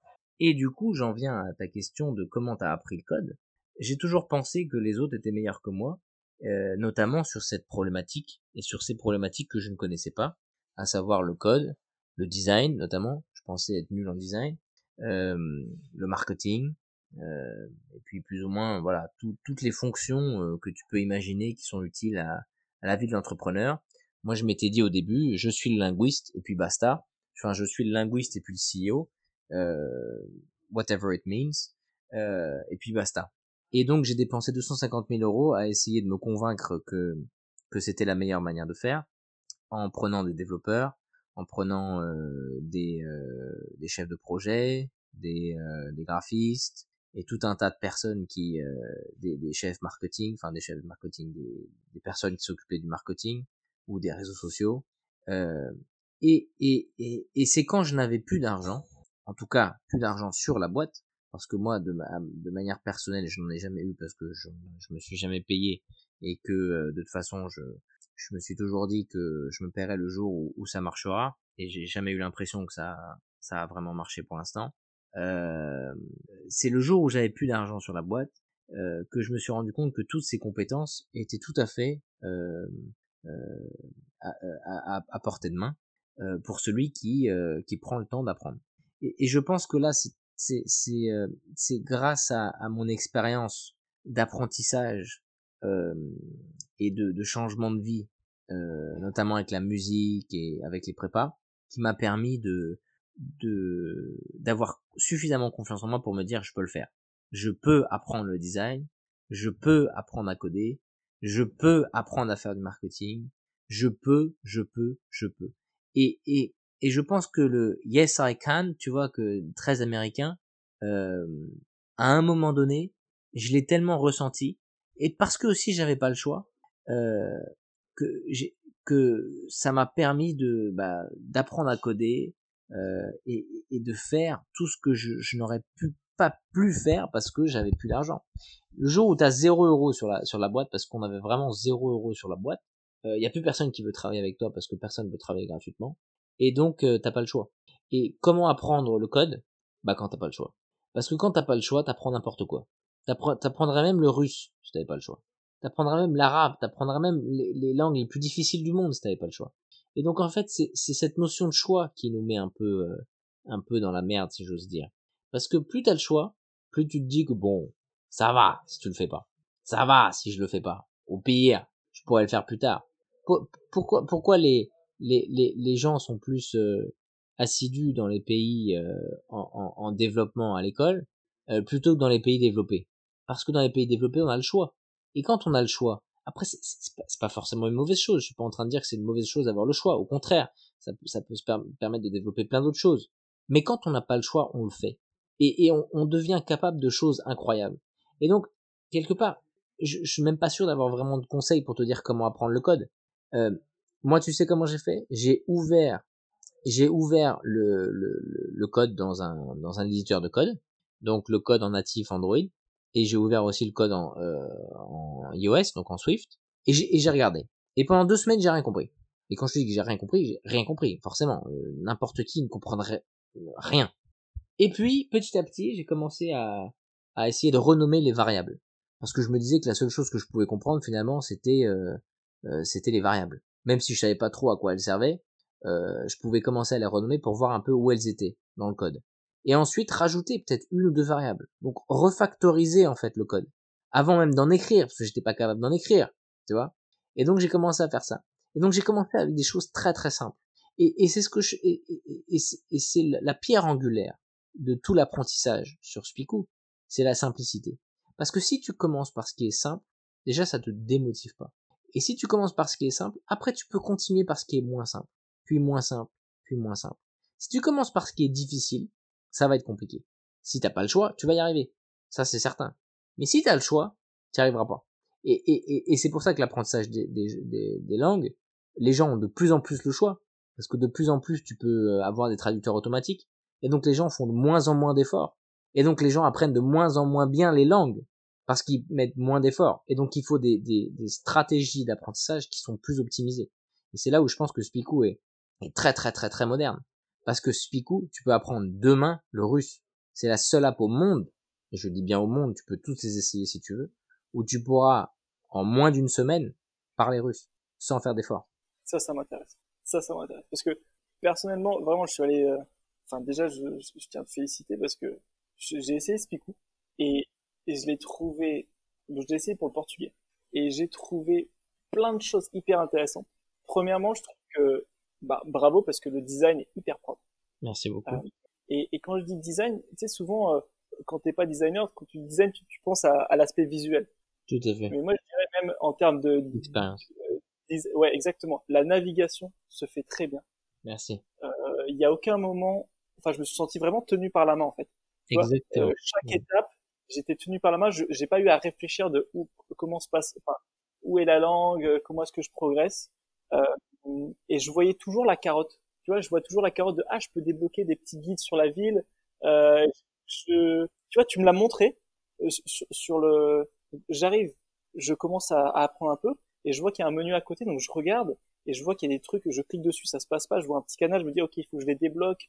Euh, ça m'a, tu vois, ça, c'est pas le bon mot, c'est pas que ça m'énerve un peu, mais ça te tease un peu, tu vois. T'es un peu, tu dis bon, j'ai plus qu'une leçon à le faire pour passer au reste, vas-y, je le fais. Et, et honnêtement, ce matin, euh, je voulais me préparer un petit peu plus pour le podcast, euh, mais je me suis dit, bah, tiens, juste avant, euh, parmi la préparation, je vais euh, euh, faire une petite leçon sur Speak. Ah, c'est top. Et bah, et bah, et bah, tu vois, j'ai envie, j'ai même envie de dire attention parce que j'en ai fait quatre, parce que. C'est du bon, Ouais, exactement, parce que en fait, c'est suffisamment euh, coup, c'est suffisamment coupé, c'est tout petit. Exactement. Et t'as envie, et juste une, allez, une dernière. Exactement. C'est un peu Instagram, euh, vas-y, je scrolle un petit peu, et puis au final, euh, tiens encore. Je, je, je, voudrais rajouter quelque chose, je voudrais rebondir sur ce que tu as dit parce que c'est tellement important. Euh, tu m'as dit, euh, c'est tout petit, et du coup on se dit, bon, une dernière. Ça, ça a été la pierre angulaire de tout ce qui s'est passé depuis le début. Ça a été tellement caractéristique de l'évolution de Spiku qu'il faut que je t'explique d'où ça vient cette longueur d'unité de leçon. À la base, dans mon fichier Excel, une leçon, c'était 30 phrases. 30 phrases. Imagine 30 phrases. Ça veut dire qu'une leçon, ça durait environ 30 minutes. 30 minutes, une leçon. Alors je peux te dire que pour finir une leçon, fallait y aller. Et je, m'étais toujours dit, de toute façon, s'il y a moins de 30 phrases, une leçon, ça sert à rien. Et d'année en année, d'année en année, je me suis rendu compte qu'en fait, c'était possible avec 26, puis avec 22, puis avec 18, puis avec 14 phrases, puis avec 10 phrases. Et à 10 phrases, déjà, je me disais, putain, ça va faire bullshit, là. Là, je peux pas, je peux pas descendre, ça va faire bullshit. Et puis un jour, je me suis dit, bah attends, essayons avec 8. J'ai essayé avec 8. Et là, je sentais que ça marchait encore mieux. Et je me suis dit, mais c'est fou. Comment c'est pas bullshit? Il y, a, il y a 4 ans, je pensais qu'avec 30, c'était déjà, c'était déjà le minimum du minimum. Là, je suis avec 8. Et encore, les gens ont pas l'impression que c'est du bullshit. Et après, un an après, je me suis réveillé, je me suis dit, putain, mais pourquoi pas essayer avec 6? 6 phrases. 6. Pour moi, c'était une révolution de, de, de, de mettre 6 phrases dans une, dans une leçon. Au début, je pensais que ça allait, ça allait faire vraiment euh, ridicule. Ridicule. Et à la fin, tu sais combien il y en a aujourd'hui? Il y en a 4. Ouais, c'est ce que j'allais dire, 4, ouais. Il y en a 4. Il y a 4 phrases. Et là, j'ai trouvé le nombre magique. Tu sais, le nombre d'or. Et eh ben, mon nombre d'or, c'est 4. 4 phrases. Si un jour tu m'avais dit, si un jour on m'avait dit que j'allais mettre 4 phrases par leçon, mais j'aurais dit, mais jamais de la vie. Jamais de la vie. Parce que franchement, je pensais que ça allait faire bullshit. Et en fait, pas du tout. Parce que, en fait, ça te rend accro. Parce que tu dis, c'est tellement court que déjà, un, tu les apprends super rapidement. Parce que t'as pas besoin, ton cerveau, il a pas besoin de, de penser à 30 phrases d'un coup. Et deux, ça te donne tellement envie de continuer pour avoir les quatre prochaines phrases que tu vas continuer et tu vas faire les quatre prochaines phrases. Mais ça, ça a été un, ça a été un travail dans la tête. Parce que, en fait, il y a tellement de choses dans la tête qui te bloquent pour faire des choses. Et bah ça, ça a été un blocage depuis le début. Et aujourd'hui, ça s'est complètement ouvert. Et j'en suis arrivé à ce nombre et j'en suis très fier parce que jamais j'aurais cru penser pouvoir un jour arriver à ce nombre. Parce que j'ai quand même dû tout refaire. Hein. Tout, tout, tout, tout refaire. Parce que tous les, toutes les leçons sont liées. Donc quand tu passes de 6 à 4, tu dois refaire toutes les leçons qu'il y a derrière. Et donc j'ai refait tout ce picou à peu près une dizaine de fois. Donc les 30 000 phrases qu'il y a dans ce picou, je les ai refaites en français déjà une dizaine de fois. Et alors ensuite, je t'en parle même pas pour les pour les traduire. De l'extérieur, ça se voit pas. Ouais, en fait, de, de l'extérieur, ça se voit pas. Et en fait, de l'extérieur, c'est difficile d'appréhender le mur, euh, comme tu dis, ce blocage mental. Énorme, énorme. Tu passes vraiment, en fait, tu passes tellement, parce qu'en fait, là, tu viens de me dire ça, et moi, ce que je visualise, c'est je vois en fait euh, ce côté expert que tu as dans l'apprentissage des langues, de dire, t'as le mec dans sa bibliothèque avec son gros volume, qui dit c'est ça qui est sérieux c'est mon étude scientifique, c'est mon, c'est mon gros volume. Exactement, exactement. Et c'est ce que je pensais au début aussi. Bah ouais, et, et, et en face de ça, je visualise le mec, moi qui suis euh, en train de faire la queue au supermarché, qui dit bah tiens, euh, j'ai trois minutes, je peux faire une leçon. Tout à fait. Et, et en fait, ce gap-là, il est tellement énorme et il paraît tellement, enfin a posteriori, ça paraît tellement. Il est, il est monstrueux et, et, et, en plus c'est le, c'est, c'est le problème de la plupart des enseignements. C'est parce que l'enseignant connaît. Et donc, vu qu'il connaît, tout lui paraît facile. Et dès que il t'enseigne quelque chose qui n'est pas complet ou qui n'est pas complètement exhaustif, dans sa tête, il va penser qu'il est en train de faire quelque chose de faux, qu'il est en train de t'enseigner quelque chose de faux. Et c'est exactement l'inverse qui devrait se passer. L'enseignant sait, mais il doit surtout savoir que l'autre ne sait pas. Et c'est pour ça qu'aujourd'hui, tu as, beaucoup, beaucoup, beaucoup, beaucoup, beaucoup de méthodes ou d'enseignements qui sont, qui sont mauvais, qui sont trop compliqués, parce que bah, tu as ce gap qui est, qui est dans la tête et qui est très, très, très compliqué à faire sauter. Moi, je m'en suis rendu compte, hein, j'ai mis, mis 8 ans à le faire sauter. Hein. 8 ans à faire sauter ce gap de dire, ah ouais, il faut que, il faut que j'ai un gros livre, et non, en fait, il me faut quatre phrases euh, au début de ton supermarché. Mais ça, c'est monstrueux dans la tête. C'est un truc, euh, on se rend pas compte, mais c'est c'est c'est un changement de paradigme énorme. Je trouve que c'est l'endroit parfait pour terminer parce que on a fait en fait une boucle. On est revenu au début où t'apprenais, où t'étais pas un expert, mais t'apprenais quand même à ton petit frère et puis après t'as appris à ta maman aussi. Et, et sans être un expert, et ce côté de dire bah en fait le meilleur apprentissage, c'est quand t'apprends aux autres et, et, et, et, voilà, on est, on est revenu sur, sur ce début-là où il faut se remettre dans une posture de débutant. Tout à fait. Euh, et, et, abandonner un peu cette posture d'expert. Et souvent dans la vie, t'as un peu ce côté où, ouais, les meilleures choses, t'es obligé de faire un, un volte-face complet par rapport à ce qui paraît euh, le plus naturel. Exactement, en fait. exactement. Et ça, ça prend du temps.